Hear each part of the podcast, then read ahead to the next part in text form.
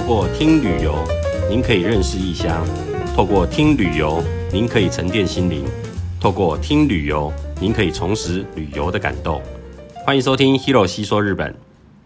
最近陆陆续续收到了许多听众朋友的鼓励和回馈，让 Hero 觉得非常的窝心，也非常谢谢你们喜欢我的节目。在听众朋友们回馈的留言中，有提到了想听听历史相关的，还有东北四国为主题的内容。你们的留言对 Hero 来说，都是我接下来制作节目时最重要的参考依据。所以今天就应听众朋友的要求，先为大家介绍日本的东北地方好了。日本人的区域分法中说到的东北地方，包括了福岛县、宫城县、山形县、岩手县、秋田县和青森县这六个县。如果要去东北玩，最方便的应该就是搭飞机直接到仙台机场降落了。毕竟仙台机场是东北最大的机场，也是进入东北地方的大门。目前宫城县的仙台市更是东北地方唯一人口有破一百万的都市。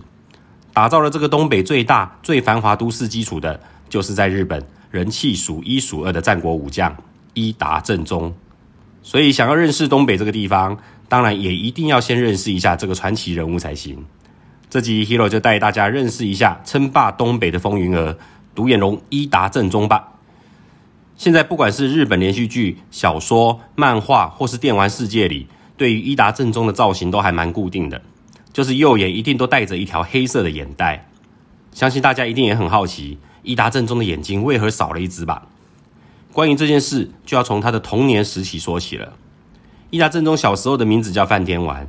据说他的妈妈义姬在怀他的时候，得道升天的白发高僧万海上人曾托梦给他：“我要报仇啊，不是，是希望能够借住在他的肚子里啊。”没想到隔了几天后，义姬就真的怀孕了。正宗的爸爸徽宗对于自己的儿子是万海上人投胎转世这件事，可是深信不疑啊，所以便给这个刚出生的娃娃取名范天丸。既然是圣人转世的小孩，当然要给他最好的呵护喽。所以在范天丸六岁的时候，便安排了两名贴身侍卫跟随在他旁边，陪他一起成长。这两名贴身侍卫，一个是比范天丸小一岁的堂弟伊达藤五郎诚实，另外一位则是大范天丸十岁的伊达家忠臣片仓小十郎景纲。由这两个人来陪着范天丸一起游戏，一同成长。但是很不幸的，集父亲宠爱于一身的范天丸，却在五岁的时候得到了天花。当时医术还不发达的时候。这个疾病是小孩子在成长过程中最大的威胁。当时只要在七岁以前感染到天花，超过九成以上的小孩都救不回来。可能也是因为范天丸的出身不凡的关系，经过几周和病魔的缠斗后，范天丸竟然奇迹似的痊愈了。但是代价却是导致范天丸的右眼因此而失明，整个眼球突出，长相变得非常的怪异。原本就因为种种的原因不受到妈妈喜欢的范天丸，在这场大病后。更是常常受到妈妈的冷嘲热讽，让原本开朗的范天丸开始感到自卑，个性也变得越来越孤僻。到了六岁的时候，范天丸的父亲徽宗帮他安排了一个超级名师虎斋宗乙，作为他人生的导师。除了佛教汉学以外，还教导他兵法和武艺等相关的知识。如影随形的伊达成实和片仓景纲，等于也一同的接受了教育。让这两名贴身侍卫在后来伊达正宗夺取东北的道路上成了最重要的左右手。在伊达家中，大家称他们分别为武勇的伊达成实以及智谋的片仓景纲。一般日本男孩到了十五岁时，就会为他们实施象征成年的元服之礼。伊达家因为长期和相马家有许多纷争，加上暖男型的伊达辉宗也希望尽快能让儿子范天丸继承家督的位置。于是便在范天丸十一岁时，便帮他办了一场隆重的元服之礼，并且赐给他正宗这个名字。当天晚上，片仓景纲抱着一个小盒子，偷偷来到了正宗的房间。正宗好奇的问：“这么晚了，来我的房间有什么事吗？”片仓景纲神情凝重的回答：“伊达家的新主人一定要有一副威严的尊容才行，而且你的右眼突出，将来在战场上也很容易被敌人抓到，就让我帮你除掉你的右眼吧。”说时迟，那时快，井刚快速的抽出了放在盒子里的小刀，直接就往正宗的右眼刺下去。正宗大叫了“哇”的一声，就痛到昏死过去了。深知自己的主人深受右眼的困扰，即使是以下犯上的行为，景刚还是义无反顾的拿掉了正中那个已经坏死的右眼。还好，醒来后的正中完全能够理解景刚的苦心，不但没有怪罪他，反而因为拿掉了让他自卑的右眼，让他重新找回了自信，性格也完全的改变。背后是赞誉的风云儿独眼龙正宗的形象就这样诞生了。正宗继任家督的位置后，对领地的统治也是不遗余力。他实施了所谓的七三分利用的原则，也就是说。把可以自由运用的税赋的百分之七十用于购买火神枪，并且打造了一支威名震天的铁炮骑兵队，改善了以往骑兵有效作战距离不足的问题，强化了军队的机动力和作战能力。另外的百分之三十则完全用在地方建设以及文化发展上面，因为正宗觉得能累积雄厚的财富都是靠领民共同努力的结果，只要把领地的基础建设与文化传统顾好。领民们对自己的土地才会有爱，才会更有心的耕耘自己的土地，领国才会有更好的发展。这个年纪轻轻、才刚继位不久的领主，却展现了不同格局的高度与气度，非常的受到人民的爱戴。伊达正宗的名字开始引起周边各大势力注意的一场战役，就是小手生城之战了。这场战争的导火线，就是小生城的城主大内定纲，原本表明了要归顺伊达家的。但没想到，在伊达正宗继任家督的位置后没多久，就宣布转投靠到伊达家的死对头卢明家的旗下。这个行为对伊达正宗来说真的是挑衅意味浓厚，完全不给伊达家面子。虽然正宗和父亲徽宗都派使者前去谈判，但使者们都只是被羞辱了一番后就回来了。大内定纲完全是一副过河拆桥的态度。正宗为了讨伐这个不忠不义的叛徒。才决定出兵攻打大内定纲的大本营小滨城。收到消息的大内定纲早就找了一堆援军前来帮忙，就等伊达正宗自投罗网而已。伊达正宗虽然年轻，但可不是笨蛋。他先率领部队绕过小滨城，直接攻打敌人援军的根据地，迫使这些援军不得不赶回去救援。才开战没多久，伊达军便佯装败战，直接班师回朝。等敌人的援军都远离了以后。再来个回马枪，直取小滨城旁边的小手生城。当时大内定纲还在小手生城边饮酒边嘲笑这个初出茅庐的年轻人的鲁莽，没想到突然接到了小手生城已经被伊达军包围的消息，吓得大内定纲是差点漏尿，连夜透过密道逃出城外。小手生城也因为被包围了三天三夜，城内没水没粮食后，逼不得已开门投降了。得知大内定纲已经逃跑的正中。决定杀鸡儆猴，把城内所有的士兵和百姓全部杀光，就连猪鸡牛羊也无一幸免。正所谓无毒不丈夫啊！这次的小手生城大屠杀，震撼了所有东北各地的群雄。东北地方虽然是由各大家族势力所掌管，但彼此之间还是靠联姻、结盟等手段维持表面上的和平。纵使打起仗来，也大多只是点到为止，很少有拼得你死我活、赶尽杀绝的情形。伊达正宗这种杀无赦的行径，让大家开始提防这个对他们造成威胁、手段又残忍的年轻武将。当然，这样的心狠手辣的大屠杀也为伊达家带来了悲剧。在见识到伊达正宗的残忍后，逃过一劫的大内定纲知道小滨城被打下来也是迟早的事，于是便直接弃守小滨城，打算逃往亲家田山义季的二本松城避难。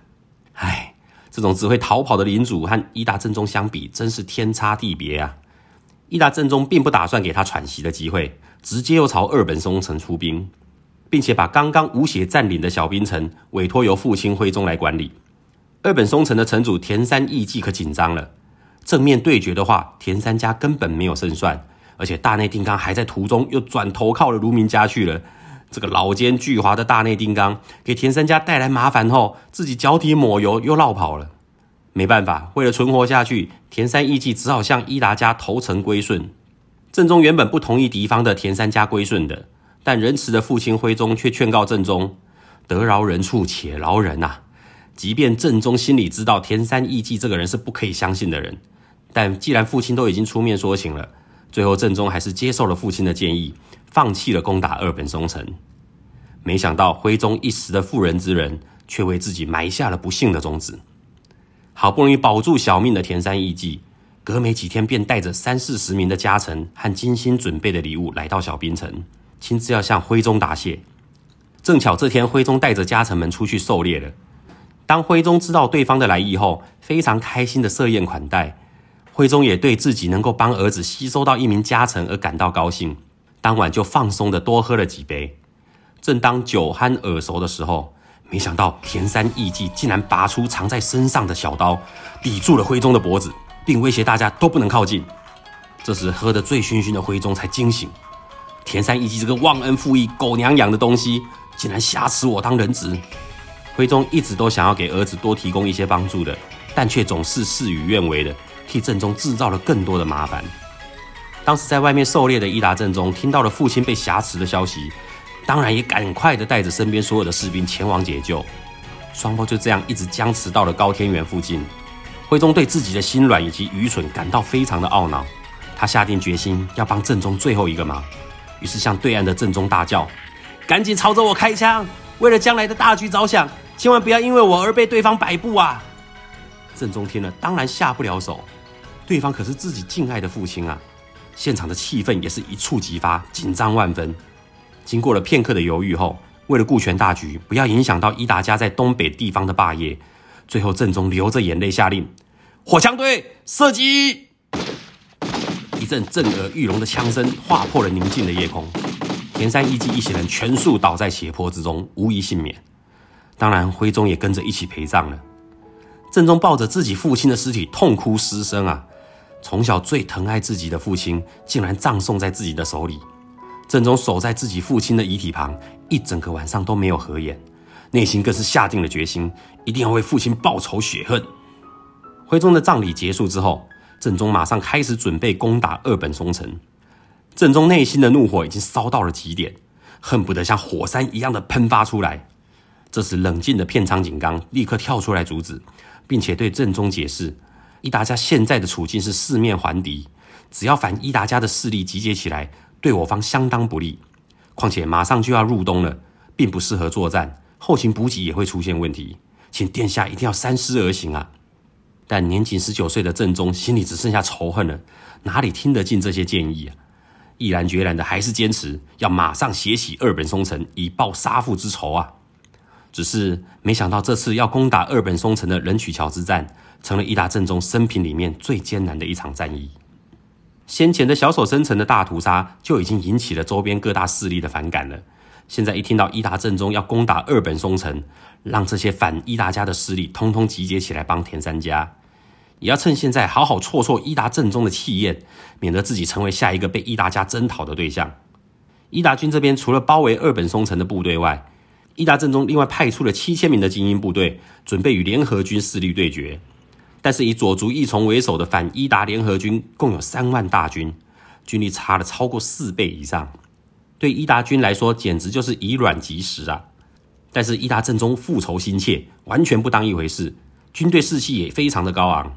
于是伊达军便以小滨城南方的岩角城为据点，渡过安达太良川后，在观音堂山的南方。用鱼鳞状的防卫阵型布阵，另外再派出以猛将伊达成实为主的机动部队驻守在观音堂山的西南方，随时伺机而动。至于联合军这边，因为有兵力上的优势，所以在五百川南方的前田泽集结联军部队后，便将军队分成了三路开始北上，打算采用齐头并进、三方夹击的方式，一举击溃伊达军。后来两军就在濑户川的人曲桥附近展开了激烈的交战。一开始，伊达家士气高昂，给联军的前锋部队来个迎头痛击。但是联合军却像蚂蚁大军一样，接二连三的直扑过来，人数的差距实在太大了。伊达军渐渐开始招架不住，就连伊达城实的机动部队也被打得喘不过气来，战线慢慢被压退到人曲桥后方的伊达本阵地了。看到己方渐渐陷入不利的状况，伊达正中再也按耐不住了，自己也奋不顾身的冲进战场和敌人厮杀。见此情形，为了保护正中，周围的将士们也纷纷杀入敌阵，保护殿下，快冲啊！这时天空突然下起了大雪，寒风中夹杂着雪片，让能见度越来越差。厮杀声、火枪声、马蹄声和刀剑声都混在冷冽的寒风中，白茫茫的雪地上也沾着一滩又一滩的血迹。率领本队退到本阵地的片仓景纲，没在阵地看到伊达正宗时，心里也开始着急了。但现在不是自乱阵脚的时候。他赶紧重整部队后，马上又回到战场去寻找自己的主军。后来在人曲桥附近发现伊达正宗时，他正被五六个士兵包围着。千钧一发之际，还好及时的把伊达正宗救了出来。当时伊达正宗肩膀上插着一支弓箭，身上还有五处的弹孔。被护送到一处民宅后，伊达正宗已经累到意识有点模糊了，手中却仍然还紧握着沾满鲜血的武士刀。这时正宗问了片仓景纲战况如何。片仓景纲为了安正宗的心，便对正宗说：“战况目前对我们有利，殿下就在后方等好消息吧。”正宗可是伊达家的支柱，怎么可以轻易的让他死在这里？为了让正宗有充足的时间撤退到后方，这时服侍了伊达家三代、已经高龄七十三岁的老武将鬼庭良直跟正宗说：“殿下就到后方好好的休息吧，军队的指挥权就交给我，我一定要让敌人见识见识我这老骨头的韧性。”说完，便拿起正宗的指挥扇，率领部队杀了出去。为了争取更多的时间，片仓景纲等正宗撤退后，自己也跳入敌阵中，并且对着敌人大喊：“我就是伊达正宗，想要拿我的人头，就放马过来吧！”另外，受到左右夹击的伊达成实也把剩余的机动部队整顿好后，继续和敌人缠斗，死守人曲桥，好让正宗可以平安撤退。经过一阵惨烈的厮杀，伊达家已经快守不住了。这时，老臣鬼庭良直拖着七十三岁的身体，也奋不顾身的亲自拿起战刀，奋勇杀敌，最后光荣的战死在沙场上。但也成功的帮正宗拖延了不少时间。慢慢的，天色已经变黑了，双方的交战也先告一个段落了。片仓景纲和伊达成实也平安的撤退到了岩角城，但是可没有什么喘息的机会，还是要赶紧做好防御的准备，因为只要天一亮，联合军就有可能会再次展开第二波的攻击。眼看伊达家就要吃下败仗的时候，没想到幸运的女神来眷顾伊达家了。主导联合军的佐竹义从，因为收到了自己所统领的长陆国受到北条家攻击的情报，不得不赶紧班师回朝，直接就来个阵前逃亡。联合军一下子变得群龙无首了。联合军的其他武将中，有些也是和伊达家有联姻或友好关系的。既然主导者都带头绕跑了，好像也没有必要继续打下去。于是各部队也就直接原地解散了。本来打算拼死一搏的伊达家，也因为等不到敌军，才有机会重整战力。到了隔年雪停了之后，立刻再次把目标锁定田三家的二本松城。少了援军帮忙的田三家自知敌不过伊达家，在城主逃亡后，便直接开城投降了。这次的人曲桥之战，虽然成功的消灭了田三家的势力，为自己的父亲报了仇，但是伊达家也付出了惨痛的代价。失去了好多像鬼田良子一样的忠臣，扎扎实实的帮正宗上了一堂课。也因为这次的教训，让伊达正宗对日后的战争考虑得更加周详，充分善用伊达家最自豪的铁炮骑兵队，加上片仓景纲的计谋策略，以及伊达诚实的骁勇善战，让伊达正宗在日后的战役是攻无不克，克无不胜，越战越勇，每战皆捷。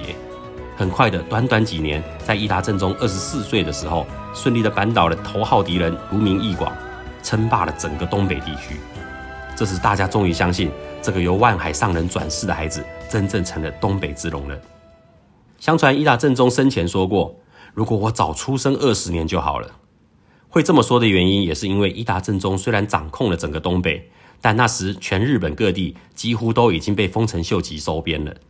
当丰臣秀吉要伊达正宗归顺他时，一向雄心勃勃的伊达正宗完全不想理会这件事。他根本不怕丰臣秀吉，因为伊达正宗的终极目标可是要夺取天下。但是在看到丰臣秀吉出兵攻打小田原城的北条家时，一次动用的军队竟然高达了二十二万大军！